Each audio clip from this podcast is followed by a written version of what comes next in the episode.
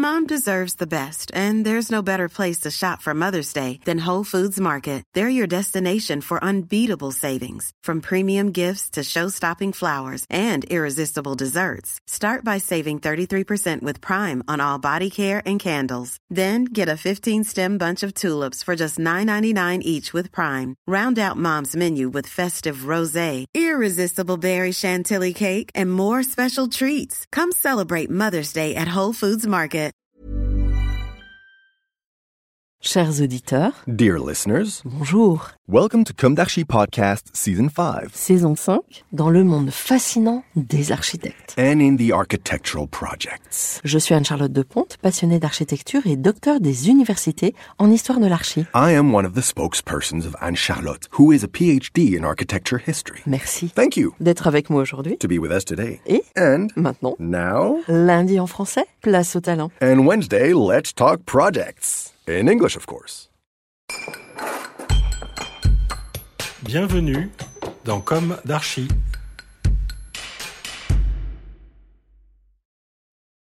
Chers auditeurs, ravi de vous retrouver aujourd'hui en compagnie de Cyril Bordier. Bonjour Cyril. Bonjour Anne-Charlotte. Bienvenue dans Comme d'Archi. Alors comme nous nous connaissons déjà, c'est la série des gens que je connais. Donc tu es architecte et un architecte singulier. On va découvrir pourquoi. Mais pour la deuxième fois dans Comme d'Archi, on va introduire par le plaisir gustatif qui n'a rien à voir avec l'architecture, mais ça a à voir quand même avec le plaisir du goût. Alors, est-ce que tu aimes te nourrir, manger? Qu'aimes-tu manger? Et peux-tu évoquer un souvenir gustatif? Alors évidemment j'aime manger. Euh, Qu'est-ce que j'aime manger? Je répondrai tout dépend de l'endroit où je suis, où je vais. Si je vais en Grèce, j'aurais envie de manger des poissons, des fruits et des légumes merveilleux. Si je vais dans le sud de la France ou que je vais en Alsace ou en Angleterre, tout dépend de l'endroit où je suis et de cette saison. C'est des voyages gustatifs et c'est merveilleux. Et alors, quand avec la bouffe, entre guillemets, tu voyages chez toi aussi, Eh j'imagine oui, parce que j'ai une femme qui est anglaise, mais qui est d'origine chinoise, de Hong Kong, et donc qui est folle de cuisine et qui cuisine merveilleusement. Donc c'est entre nous, c'est une merveille. Tu as beaucoup de chance. Ah oui, j'ai énormément de chance. On s'accorde très bien pour ça. Alors, un souvenir gustatif? Le souvenir de l'architecte? Ah, c'est difficile parce que encore une fois, il y a des souvenirs qui vont avec les voyages, mais euh, ne serait-ce qu'en France, je veux dire une, une blanquette de veau euh, au bon endroit, à la bonne saison, c'est quelque chose que j'adore. Ça peut être euh, un merveilleux poisson grillé euh, dans une petite île grecque ou dans un quartier d'Athènes. euh, voilà, c'est des choses très simples finalement. C'est pas des. Oui, c'est la qualité du produit en général, Voilà. dans Voilà, des plats la- la- relativement simples. Je crois que la cuisine c'est quand même une chose exceptionnelle. Alors, l'architecture est une autre chose exceptionnelle qui a par bien des points rejoint le plaisir gustatif, je trouve. Alors, je te propose, comme il est d'usage dans l'émission, de commencer par le début et d'interroger ton désir d'architecture. Donc, où est-il né, ce désir d'architecture? Quel est ton parcours? Quelle a été ta jeunesse? Où s'est ancrée ton envie d'architecture, donc? Et quelles ont été tes études? Alors, l'envie, je pense, elle est venue du dessin. Il y avait aussi à la maison beaucoup de jeux de construction, notamment du Lego, qui est un jeu absolument fantastique pour les enfants. C'est-à-dire qu'on crée à partir d'éléments préétablis, mais qui sont pas forcément à la dimension de ce qu'on veut encore. Mais c'est à partir de petits éléments que l'on construira ce qu'on veut. Puis, euh, comme les enfants sont toujours à la quête de quelque chose de nouveau, on peut casser, on recommencer avec ces éléments, il n'y a aucun problème. Puis j'étais fou d'avion, petit, mais j'avais aussi un train électrique et je construisais, je passais plus de temps à construire le décor, la montagne, les chalets avec des allumettes, des choses comme ça. Puis un jour, mon père m'a dit, non, non, il faut pas du tout que tu fasses le pilote, tu vas être 13, 13 heures derrière un volant avec 300 personnes derrière, donc tu auras la responsabilité. Il faut que tu crées, il faut que tu... Bon, Et ton papa était architecte? Pas du tout, j'étais un chercheur en médecine. Mais moi, je me souviens d'une chose beaucoup plus déterminante pour moi, c'était le dessin. Alors, ma mère m'avait faisait des jeux, j'étais petit, pour euh, la mémoire visuelle. Elle entraînait ma mémoire visuelle. Et puis je me souviens d'une petite anecdote. Un jour, on va à Venise parce qu'elle nous emmenait euh, beaucoup voyager. Donc à Venise, elle m'emmène. On était à l'heure du déjeuner. Puis elle me sort une carte. Alors j'avais toujours un carnet. Elle m'avait acheté un carnet, un crayon. J'avais toujours ça sur moi. Elle me dit voilà, on est là. L'hôtel est là. Tu rentres. Tu te débrouilles. J'avais 11 ans. Elle m'a lâché dans la ville. Elle m'a dit mais tu dois revenir à l'hôtel que quand tu auras fait cinq dessins ce que tu veux. Alors je dessinais une gondole, un bout de corniche, etc. Et en fait, j'ai retrouvé pas mal de dessins. Et ça m'a appris comme ça. Je décidais de partir trois jours à Venise. Bon, j'avais 25 ans. Et je m'étais fait un petit itinéraire en me disant, tiens, je suis jamais allé dans ce quartier. Et je remplissais des carnets. J'y allais pour dessiner. J'ai toujours fait ça. Donc, la mémoire visuelle, l'enregistrement, donc ça me permet de faire un croquis au bic sans repenti, sans gommage, sans rien, et extrêmement rapidement. Voilà, cinq minutes, je fais un croquis. Oui, alors tu es un grand dessinateur. Tu fais des dessins d'architecture absolument fabuleux qu'on pourrait voir dans les musées. On pourrait dérouler. Euh, bah, peut-être que ça ira dans un musée un jour, mais euh, non. Euh, en fait, donc j'ai fait mes études d'architecture, j'ai un peu de mal à avoir le bac parce que je voulais faire que ça. Donc euh, la moitié de mes cahiers d'école étaient avec des marges euh, dessinées. Bon, j'aimais beaucoup la géographie, l'histoire, j'aimais voilà les langues, ça représentait un peu l'exotisme. Quand j'ai réussi à avoir mon bac, je me suis inscrit aux Beaux-Arts, j'ai fait mes six années à Paris? À Paris tout de suite, j'étais à l'aise. Tout de suite, j'ai fait des maquettes, euh, des rendus, et puis je, j'en rajoutais toujours un peu. Non pas que les profs disaient, s'il y a un peu plus de croquis, vous aurez plus de points. Je marchais pas au, au gage. Mais ça me faisait plaisir. Je me prenais au jeu. J'aimais beaucoup tout ça. Et ce qui est drôle, c'est que j'ai retrouvé mon premier projet qui s'appelait, premier sujet, ça s'appelait À quoi rêvez-vous? Et déjà dessus, j'avais, tout était là. Il y avait des aéroports, des grands bâtiments. Là, à l'époque, c'était euh, l'Arche de la Défense, parce que c'était en construction, 1985. Et puis, il y a un monument quelque part qui se balade. Donc, en fait, c'est exactement ce que j'ai fait dans ma vie. C'est que bah, j'ai décidé, en première année, j'ai dit, mon diplôme, ça sera un aéroport. Parce qu'un jour, j'ai fermé les yeux, j'ai dit, je pourrais jamais être pilote. Bah, le mieux, c'est d'être euh, au contact des avions. Donc, je ferai des aéroports. Tu as eu un diplôme en art ou en architecture? En architecture. Mais c'était. Tu étais aux Beaux-Arts, mais il y avait déjà eu la scission des écoles. Oui, il y avait les Beaux-Arts, euh, peinture, sculpture, oui, euh, oui, tu étais. puis il y avait l'architecture. Voilà, à Malaquais. Donc ça s'appelait UP9. UP9. Voilà, j'étais avec Jean Marot. Mhm. Atelier Marot. Atelier Marot. Et ensuite, euh, Atelier de Monchy, qui m'a recontacté pour que je devienne assistant de son atelier à Paris-Val-de-Seine. D'accord. Où je retrouvais un autre professeur. Quand Demonchy est décédé, je suis allé avec cet autre professeur de, de Malaquais que j'ai rejoint. Voilà. Alors, pour le coup, quand tu débutes ton activité d'architecte vraiment, c'était oh, déjà en étant à l'école Tu charrettais en agence? J'ai charretté en agence. Euh, J'aimais beaucoup ça. J'aimais beaucoup cette atmosphère. Beaucoup de gens passaient par l'école, c'est pas possible, j'en travaille pas, c'est pas possible dans ce bruit, dans ce, dans ce bordel ambiant, mais c'est un bordel organisé, c'était une merveille, une espèce de, il y avait une joie de vivre, il y avait une folie, mais dans le bon sens du terme. Puis voilà, il pouvait y avoir un brouhaha et tous les gens étaient là, ils concevaient, ils sortaient des choses merveilleuses, très personnelles. Donc voilà, il y avait une atmosphère absolument merveilleuse pour certains, c'était invivable parce que c'était pas assez cadré. Il y avait des gens qui avaient besoin qu'il y ait un cadre universitaire plus sérieux, qui, qui les rassurait. Ouais, c'était pas très rassurant. Tu as fait tes études à peu près dans quelle année? 84-90. Ouais. c'était le grand moment de liberté. Voilà. Et puis alors tout d'un coup, en quatrième année, euh, un ami de ma mère m'a dit tu devrais t'inscrire au, au prix de l'institut. Oh, je dis, ah bon, oui, bon, va, au prix de l'Institut. Je me suis inscrit, bon. Et puis, euh, il se trouve que le sujet, c'était un nouvel aéroport pour Nice. je dis, ça tombe bien. Là, c'était un panneau, un panet de 15 mètres carrés. Donc, 5 par 3. Donc, c'était des morceaux, des châssis absolument gigantesques, des papiers tendus, 500 grammes. On avait tout fait à, à l'encre de Chine et tout. Enfin, c'était une expérience exceptionnelle. Donc, j'ai eu un prix de l'Institut. Pas le premier prix. J'étais le seul étudiant. Moi, ça m'avait beaucoup amusé.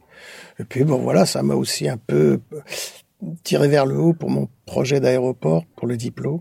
Mettre un peu plus de, d'ampleur, de folie, euh, tout en étant très technique en même temps, parce que j'étais tellement pointilleux sur les détails, les avions que je connaissais par cœur, etc., de tous les process dans un aéroport. Mais, à côté de tout ça, j'adorais tout ce qui était monument. C'est-à-dire que l'histoire de l'architecture, c'était un truc qui me passionnait. Parce que euh, il m'était euh, absolument nécessaire et il me paraissait évident que pour arriver à faire des grands édifices aujourd'hui, ce n'est que la continuité des grands édifices du passé. Et les grands édifices du passé, comme les traités d'architecture, comme les traités de construction, et toute la physique, la mathématique, ne peut pas avoir été inventé, créé euh, et maîtrisé sans avoir euh, connaissance approfondie du passé.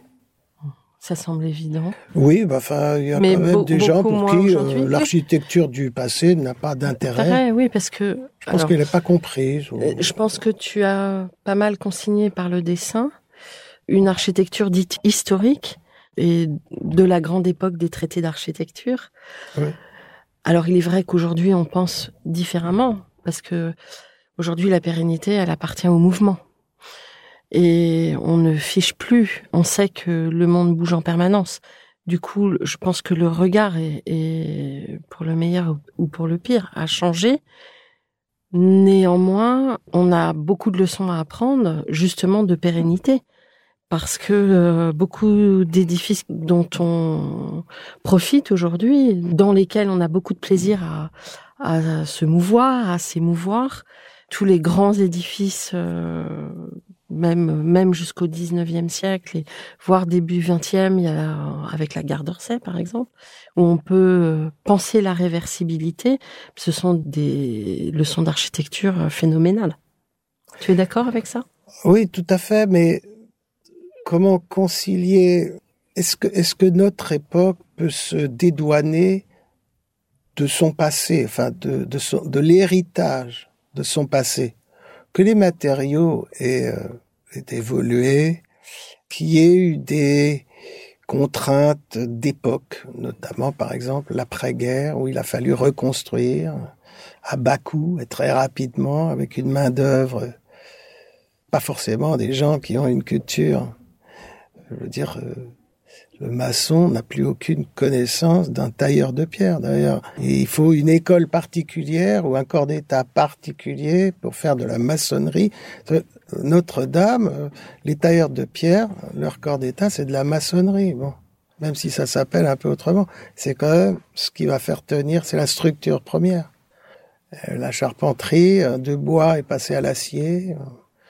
Les vitraux sont passés par euh, des, euh, des, encadrements PVC, etc. Bah, remplacement des matériaux, on se rend pas compte, mais on sait qu'il faudrait faire une fenêtre en PVC parce que c'est plus hermétique. Oui, mais que que quoi? Que le passé Pourquoi? Le problème du plomb, dilatation, le poids, etc. Donc je veux dire, si on prend pas en compte l'héritage, hein, on peut pas l'améliorer. Mais c'est ce qui est aujourd'hui absolument moi qui me fait beaucoup de peine. C'est et alors le dernier, je viens de l'apprendre il y a quelques jours, au sud d'Athènes, euh, dans le quartier de Glyphada, il y avait l'ancien aéroport qui était, euh, à l'époque, quand il a été construit, il était un peu hors la ville. Évidemment, la ville d'Athènes est gigantesque à ces temps. Et euh, bon, bah, cet aéroport a été déplacé et puis il a été inauguré en 2004 pour les Jeux Olympiques, tout ça est formidable. Et puis ce terrain est à l'abandon et tout d'un coup vient et, Dieu sait si ça a été un de mes maîtres pendant mes études. Norman Foster, qui est probablement juste l'agence, et qui a décidé de faire un énorme centre, un peu de tout. Et en plein milieu, poum, une tour de 130 mètres. Alors là, pour moi, c'est la preuve, enfin, fait aucun, aucun parallèle primaire de la forme de la tour, etc. On a tout dit là-dessus, bon, peu importe. Mm. Mais cette tour, elle pourrait être à Shanghai, à Hambourg, à Moscou euh, ou à Brasilia. Ça n'a aucune importance. Les matériaux seront les mêmes. On vous parlera de d'efficacité, de, température, de reflet, de recyclage, de tout ça, climatique, et tout. Hein? Très bien. Qu'est-ce que ça vient faire là? Qu'est-ce que ça vient faire là? Une tour en plein milieu d'un quartier qui est, allez, euh, six étages partout, un peu homogène. On voit une église qui dépasse. Est-ce qu'Athènes a besoin d'un signal pareil euh? Voilà. Donc, Là, pour moi, c'est plus de l'architecture, tout ça. L'architecture, ça prend en compte ce qu'on disait au début, une lumière, un matériau, une culture, un savoir-faire. Oh, ça s'exporte, on fait des petits pains partout. Moi, ça ne m'intéresse plus, quoi. Mais est-ce que ces prouesses des plus grosses agences ne sont pas un peu singées par euh, et appauvries dans de l'architecture et retranscrites dans de l'architecture ordinaire qui vieillit pas bien parce que les prix sont serrés et ça c'est pas les architectes c'est ah on est d'accord. Je me suis posé la question. Qu'est-ce qui fait que le monde entier admire ou admirait Paris dans la ville la ville lumière effectivement. Du haussmanien en veux-tu en voilà. Euh, ce, ce, matin dans le taxi je regardais par le toit euh, un immeuble avec une façade mais absolument exceptionnelle. J'avais jamais fait attention boulevard Haussmann, avec des colonnes, enfin, typique haussmannien.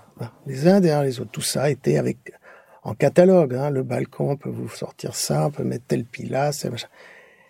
Jusqu'aux années 30. Les, les, grands buildings de New York ont tous des motifs, euh, New York, Chicago, tout ça. Il y avait encore de Et puis tout d'un coup, après-guerre, terminé. Béton, acier, béton, acier, béton, acier. Le promoteur, non. Ça, on enlève, c'est trop cher, c'est trop cher, c'est trop cher. C'est une dérive de l'architecture internationale, c'est voilà. tout. Voilà. Mais on Mais c'est une dérive. Voilà. Ça veut pas dire que c'est pas beau. Non. C'est très beau. Mais ça, on a retiré. Qu'est-ce qui fait que c'est parisien? Hmm. Qu'est-ce qui fait que ah oui. Hmm. anime, anime. Vous n'avez pas à Paris, on va pas faire un immeuble avec un enduit coloré à la chaux comme à Vicence ou à, ou à Nîmes ou à Montpellier. Donc c'est bien quand même un projet local. Alors évidemment, Norman Foster arrive, poum poum, tac, enfin, fantastique. C'est une médiathèque, c'est extraordinaire. Mais ce qui manque, à mon avis, aujourd'hui, c'est cet effort intellectuel, culturel, de se dire, est-ce que mon bâtiment, je peux le mettre ailleurs où il est, il n'a aucun sens ailleurs. Et c'est ça où, qui manque aujourd'hui. Si la mairie de Paris, comme on doit consacrer dans les permis de construire 1% à une œuvre artistique dans le projet, pourquoi ne pas dire, eh ben, vous rajouterez 3% pour du motif de façade. Et on redonnerait aux immeubles parisiens une étiquette qui ferait peut-être, euh, là encore, ou peut-être, faut le souhaiter, l'admiration des, des visiteurs. Moi, on ne peut pas faire du pastiche. On est d'accord. non, mais à, à, eux de, trouver de quelque chose de nouveau. Mmh. On l'a bien en décoration, oui, bien euh, un tissu au mur. Bah, les façades art déco. Euh, voilà. Hein, donc euh, on a su à une époque créer quelque chose.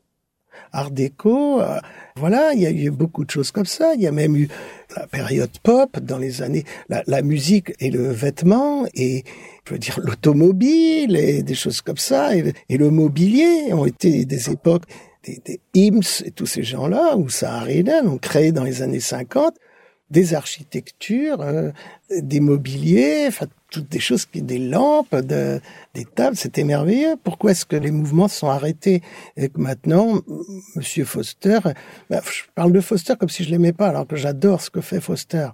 Euh, encore une fois, ça a été un de mes maîtres parce que moi j'étais dans les maquettes et dans des projets de construction à l'école et il avait gagné ce concours de la Hong Kong Shanghai Bank, qui était une espèce de révolution absolument dingue, avec des process complètement nouveaux de conception d'une tour. Très bien. Mais le problème, c'est qu'il manque, il manque une identité. Il manque l'identité, une localité, une appartenance. Et euh, il y, a un musée, euh, il y a un musée à Athènes qui est derrière euh, l'ancien stade olympique, qui a été fait par Paye. Ben là, c'est tout en pierre locale. C'est entièrement une façade, l'intérieur, c'est du paye, c'est tiré à quatre épingles. Alors, on va en revenir à toi parce que là, euh... ça part, hein. ça part partout. Donc, ton après ton parcours, euh, tu as travaillé toujours en agence? Alors, j'ai travaillé en agence, puis j'ai commencé à, à, monter une petite agence, mais j'avais quand même quelque chose au, au fond qui n'était pas encore assouvi, qui était les monuments historiques. Et donc, je me suis inscrit au monument historique en 95, donc euh, quatre ans et demi après euh, le diplôme. Et donc, j'ai été diplômé de Chaillot 97. Et à partir de là, euh, j'avais pas beaucoup de travaux à côté. J'avais des petites maisons, des hôtels particuliers à Paris. Donc, tout ça était un peu historique aussi. Mm. Donc, ça me permettait d'associer du contemporain dans des projets de restauration. Mm-hmm. Et donc, j'arrivais à, à peu près à concilier les deux. Alors, le problème de Chaillot, c'est que c'est extrêmement focalisé sur l'enseignement, l'héritage de Viollet-le-Duc, c'est-à-dire euh, énormément sur le médiéval. Et en sortant de là, moi qui aimais le 17e déjà, j'en avais plus grand intérêt. Puis petit à petit, j'y suis revenu et j'ai fait un premier bouquin sur euh, bah, les hôtels particuliers Louis Levaux. Parce qu'en fait, c'est c'est venu d'un pur hasard. En sortant de mon, de mon diplôme d'architecture, je me suis dit, maintenant que je suis architecte, je vais essayer de faire des dessins d'architecte. Un peu à la Viollet-le-Duc. Et donc, il fallait que je perfectionne mon dessin. Alors, je me suis assis dans les jardins de Rodin. Puis j'ai essayé de dessiner Rodin sans le mesurer, mais juste à l'œil, un truc de proportion, un peu comme ce que je faisais depuis l'enfance. Ben. Puis petit à petit, je suis allé à Vaux-le-Vicomte parce que mes parents étaient des amis des propriétaires, euh, des amis depuis leur, euh, de leur adolescence. Oui, depuis très longtemps. Donc je suis allé là, je me suis assis, puis évidemment le dessin était faux. Était faux, euh, il fallait quand même aller le mesurer. Donc là, il fallait quand même s'acheter un mètre et puis se donner un peu de mal sur une échelle. J'ai commencé à faire ça. Puis en m'intéressant à ça, je suis allé à la librairie Léon Slagec, qui était dans mon quartier. Et puis je je découvre dans un livre que euh, bah, l'architecte de Vaux-le-Vicomte avait fait un château juste avant qui s'appelait euh, le château du Rincy pour un personnage, un ministre des Finances de Louis XIII qui s'appelait Jacques Bordier. Alors là, les yeux se sont ouverts en disant qui est ce Jacques Bordier, Qu'est-ce que c'est ce grand architecte Louis Levaux qui fait un truc euh, Bon, alors je vais chercher. Puis j'ai commencé à m'intéresser à ce bonhomme. évidemment, je suis rentré dans Vaux-le-Vicomte euh, par la petite porte et euh, non seulement j'ai décidé de le dessiner pour mieux l'exprimer, mais je me suis intéressé à tout ce que Levaux avait fait avant. Et puis évidemment, comme euh, une chronologie évidente, il a commencé par des petites choses, des petites maisons, et se trouve qu'il est à l'origine de la construction sérieuse, de l'urbanisation, on va dire, de l'île Saint-Louis. Et j'en parle à ma tante Primrose Bordier qui me dit euh, bah, s'il n'y a pas de bouquin sur le veau, faut l'écrire. Bah, je suis pas historien. Non, tu ne fais pas un bouquin d'historien, tu fais un bouquin d'un architecte par un architecte. Puis je me lance, voilà. Et donc j'ai fait un premier bouquin sur les hôtels particuliers. Je cherchais un éditeur, j'en parle à ma libraire. Elle me dit il n'y a pas de bouquin sur le veau, bah alors je le publie. Donc j'ai même pas eu besoin de chercher un, éditeur. Elle m'a dit, bon, on se dépêche, vous faites un premier tome sur les hôtels particuliers, puis vous ferez les châteaux plus tard. C'est venu de là. Et quand j'ai abordé les châteaux, euh, j'ai dit, bah, je vais commencer par celui que je connais le mieux, c'est Vaux-le-Vicomte. Puis c'est devenu tellement gros que je vais pas faire, je vais faire un tiré à part, un bouquin sur Vaux-le-Vicomte. Mais il est évident qu'il euh, y a encore le Rincy et toutes ces choses-là qu'il va falloir un beau matin aborder. J'ai beaucoup, beaucoup, beaucoup de travail. Ouais, mais tu es quand même qualifié de spécialiste de Vaux-le-Vicomte. Après, il est vrai que le corpus scientifique euh, des historiens t'est un peu tombé dessus, parce que mais t'es un architecte qui parle de l'architecture historique. Tu ne t'inscris pas, je le répète, dans une démarche historique pure, comme le font certains. Voilà, c'est différent. Absolument. Mm. Et c'est bien qu'il y ait cette double euh, option pour un lecteur. Ça enrichit le regard, voilà, bien sûr. Qu'un historien ne parle pas beaucoup ou parle pas bien d'architecture, on ne pourra pas lui en vouloir. Et moi, je parle de l'architecture, mais j'explique le contexte historique dans lequel il est là.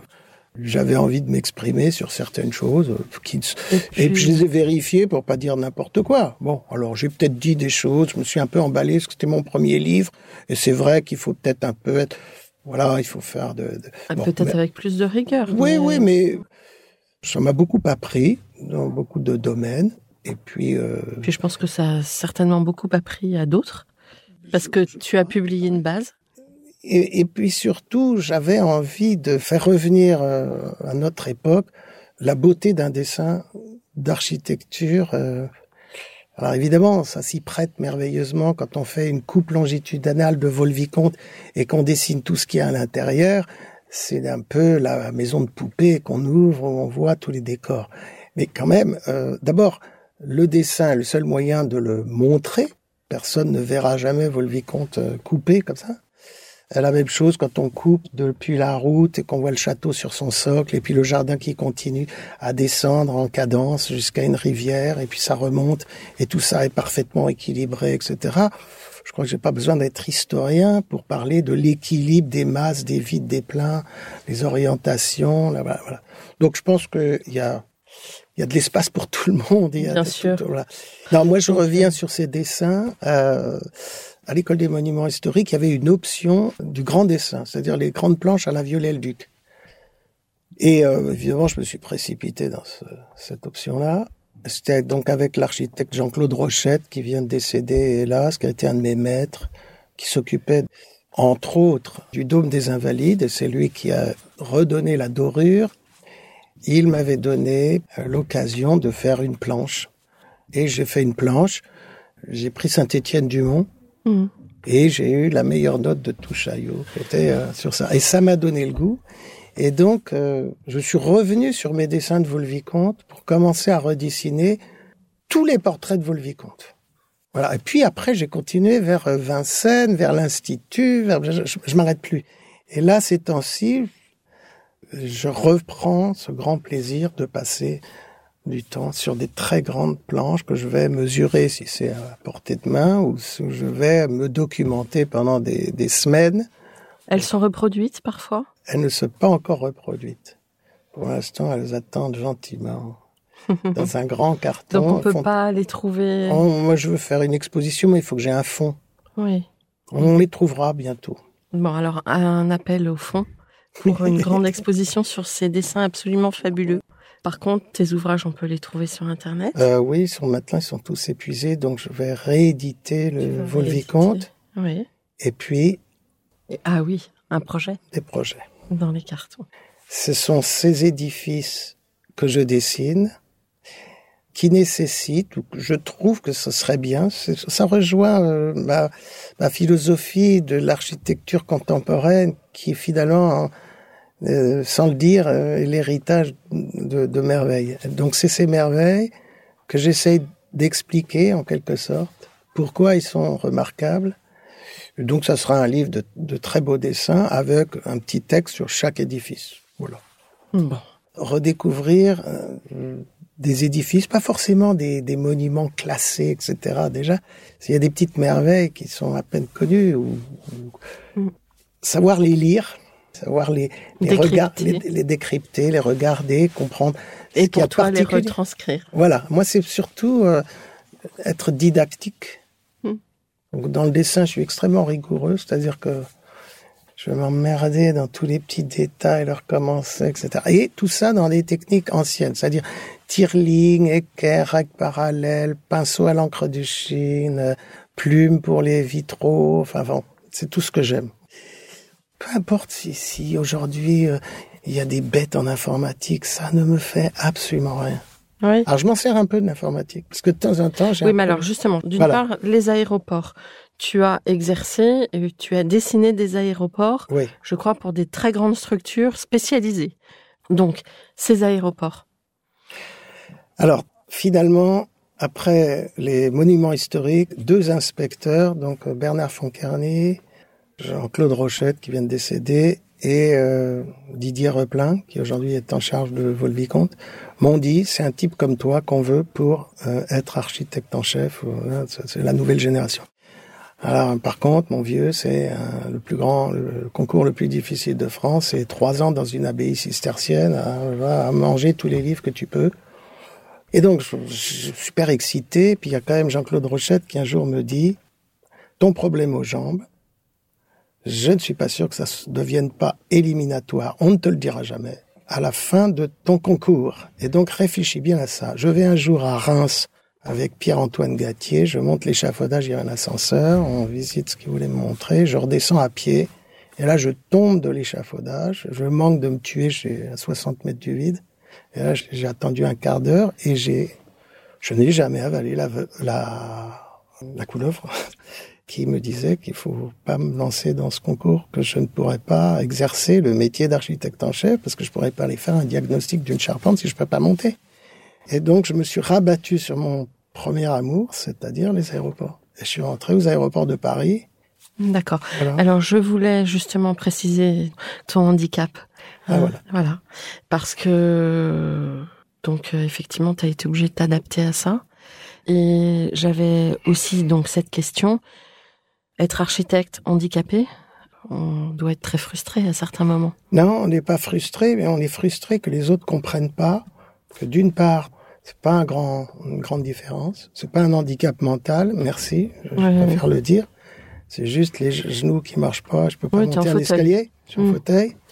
Et que quand je, quand je relève des problèmes d'accessibilité, euh, qu'on me dise pas, oh, c'est pas grave, etc.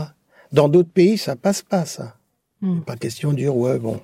Donc moi, voilà, ok, j'ai un handicap comme, je sais pas, euh, toi, tu peux pas sauter un mètre 80 en hauteur. Plus maintenant. Bon, voilà. Ben moi non plus, je peux plus marcher. Plus maintenant.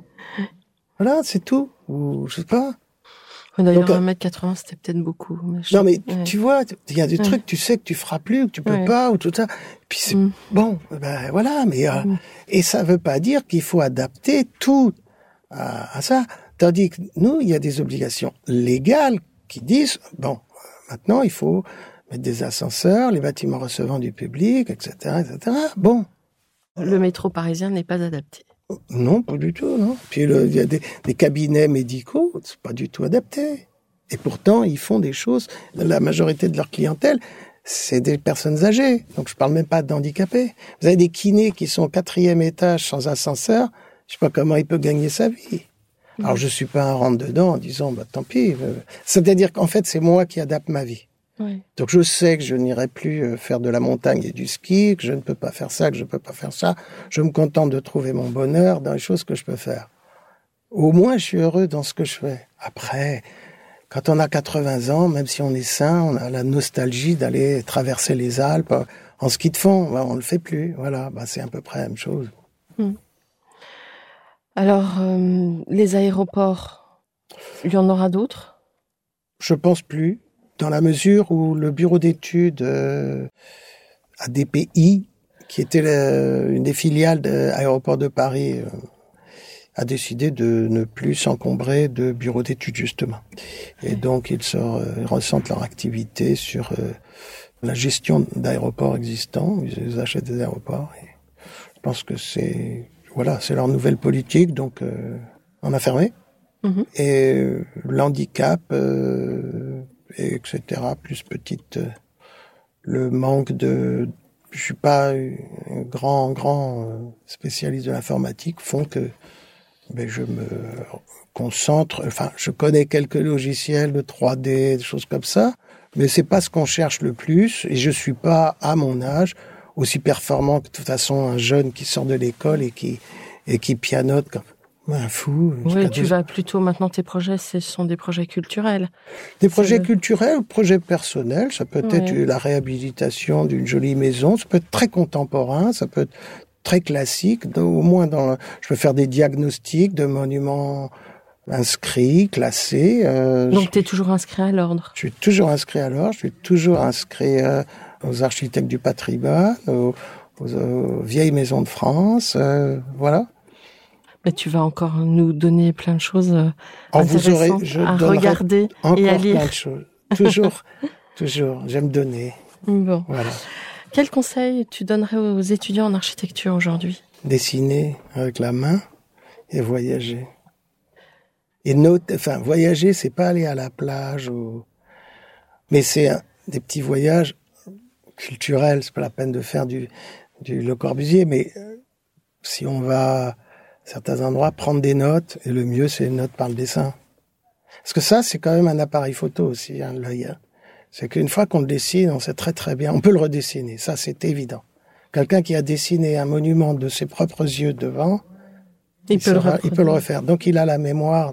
Ça, faut juste entraîner sa mémoire. Alors je disais à mes étudiants, quand vous êtes, c'était mon cas. Je suis arrivé en Arabie Saoudite pour la tour de contrôle de l'aéroport. Ça va être la plus haute du monde. C'est la plus haute du monde. Ça a été construite. Plein de modifications. Justifiées, pas justifiées, très personnelles. Peu importe le client. Le client est roi, c'est le cas de le dire. Le type me demande des, il me dit j'aime pas du tout cet aménagement, il faut revoir ça.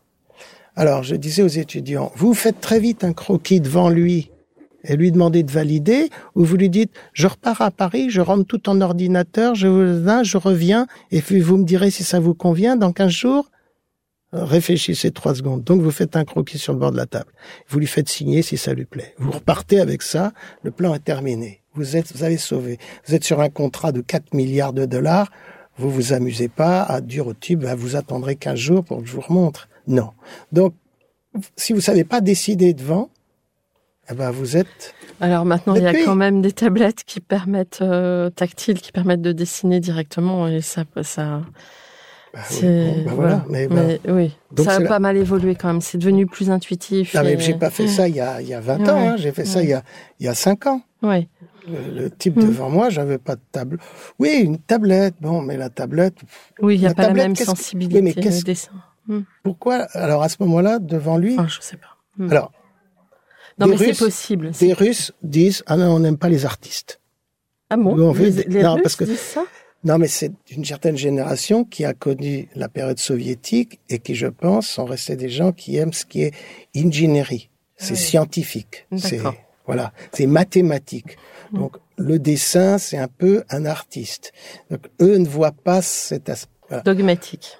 Les les Saoudiens que j'avais devant moi. Alors un jour, on a eu une panne d'imprimante à l'agence. Le soir, pour le rendez-vous du lendemain, euh, soit on arrivait en disant désolé, on n'a pas pu faire le truc, toujours pour ce contrat, soit j'ai dit ben calque, feutre et on dessine tout à la main. On a tout affiché et on ils m'ont dit ah, des tableaux, des tableaux. Est-ce qu'on peut garder ces papiers? Ils les touchaient comme des reliques. Oui, mais c'est très beau, voilà, le dessin, très voilà. Beau. Pour eux, le dessin, pour eux, c'était l'architecte qui maîtrise son qui maîtrise. Donc, le petit conseil, c'est plutôt culturel le, le dessin pour ces étudiants-là. D'accord, c'est un outil culturel. Ça transcende c'est un outil culturel, c'est une façon de vraiment de s'imprégner rapidement. Et peu importe, on n'est pas, c'est pas un examen, donc vous dessinez avec vos capacités, mais c'est l'exercice de l'enregistrer avec votre œil. Donc c'est un appareil photo. Mm. Mais c'est vos, vos photos euh, prises avec l'iPhone, euh, non, ça, ça vous permettrait pas de vous souvenir. Alors euh, aujourd'hui, on a du public dans la salle qui nous écoute et je sais qu'il y a un informaticien au fond, je ne sais pas s'il tend l'oreille là, mais non, encore, que non, encore une fois, j'ai jamais. en prendra de la graine. Non, non, je n'ai pas, je ne. L'informatique est un moyen. L'informatique est très pratique, Ouais. mais je pense que on pourrait concevoir en amont.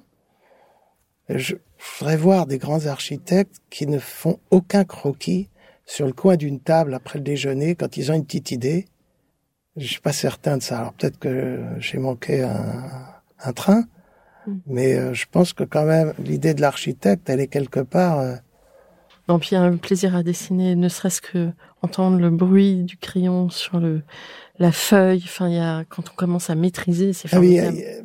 y, surtout la, feuille façon, quand elle est blanche, il y a, a pas d'échelle, il y a pas de limite, il y a pas de Ouais. point de fuite, il y a rien.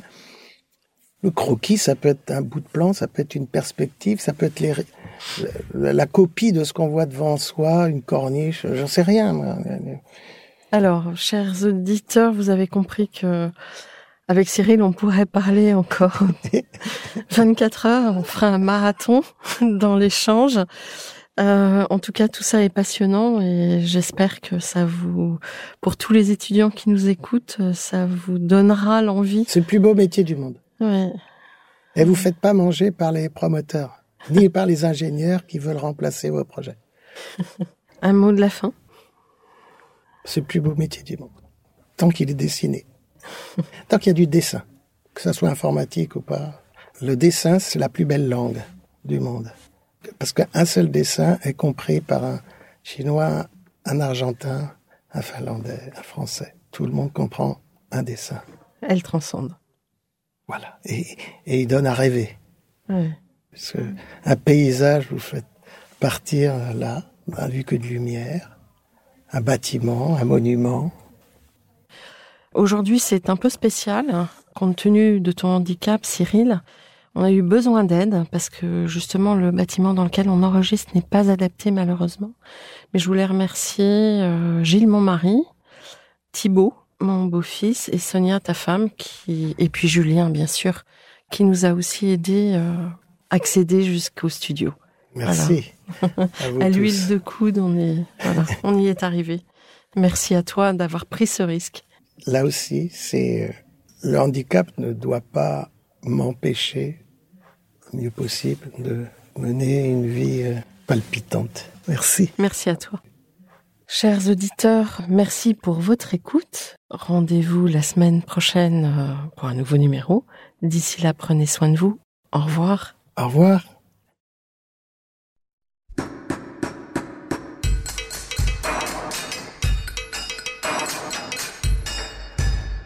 Chers auditeurs, merci pour votre écoute.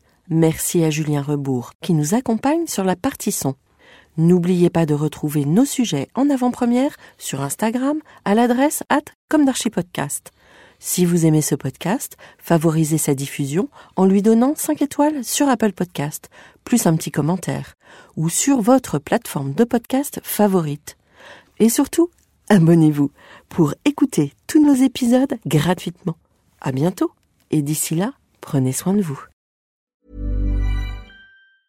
Mom deserves the best, and there's no better place to shop for Mother's Day than Whole Foods Market. They're your destination for unbeatable savings, from premium gifts to show-stopping flowers and irresistible desserts. Start by saving 33% with Prime on all body care and candles. Then get a 15-stem bunch of tulips for just $9.99 each with Prime. Round out Mom's menu with festive rosé, irresistible berry chantilly cake, and more special treats. Come celebrate Mother's Day at Whole Foods Market.